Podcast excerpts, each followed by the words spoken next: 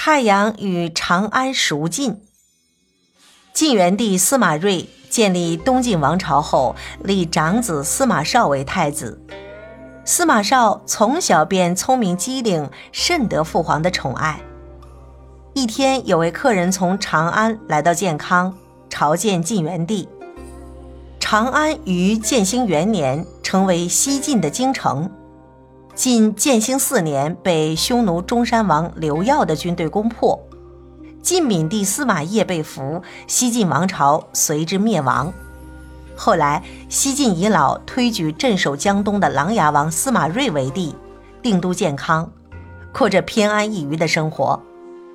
此次，当晋元帝听说长安来了客人时，心情非常激动，他很想知道长安沦陷后的近况。于是马上接见来者，并急切地询问起来。听到皇上的询问，客人长叹一声，眼泪汪汪地说：“唉，情况糟糕透了。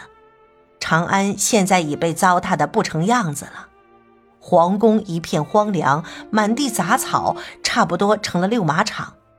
百姓缺吃少穿，饥寒交迫，终日惶惶。”敌兵在街上耀武扬威、为非作歹，真是惨不忍睹啊！听到这里，元帝眼前仿佛又出现了当年闵帝坐着洋车，裸着上身，反复双臂，口衔玉璧，后面用牛车拉着一口棺材，冒着刺骨的寒风，瑟瑟发抖的带着满朝文武出长安东门向敌投降的屈辱情景。想到自己虽然建立新朝，却又无力收复失地，为祖宗雪耻，元帝不禁难过的流下了眼泪。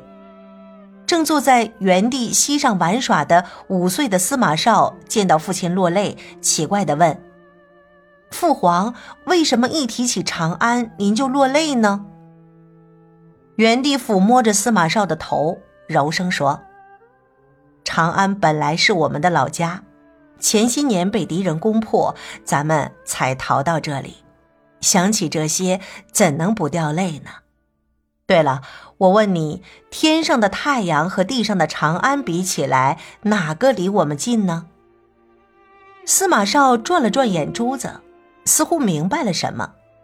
为了安慰父亲思念长安之情，他机灵地说：“长安近。”我只听说客人从长安来，没有听说有客人从太阳那边来啊。元帝听了，高兴的点点头，为儿子能懂得自己的心事而欣慰。第二天，元帝在宫中设宴，招待长安来客。席间，元帝想在大庭广众之下显示一下儿子的聪明，便当着群臣的面，再一次问司马绍。天上的太阳和地上的长安，哪个离我们近呢？司马绍一听，便明白了父亲的用意，但他不想在欢乐的宴会气氛中因长安而勾起父皇的伤心，于是就故意回答：“当然是太阳离我们近。”元帝见儿子改变答案，满脸不高兴地说：“昨天你不是回答的好好的吗？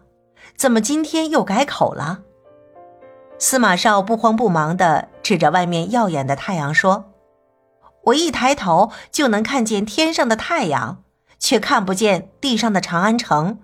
难道不是太阳离我们近吗？”司马绍的回答博得了满堂的喝彩声，元帝这才转怒为喜。他发现自己的儿子年纪虽小，但有很强的应变能力，且能自圆其说，便越发疼爱他了。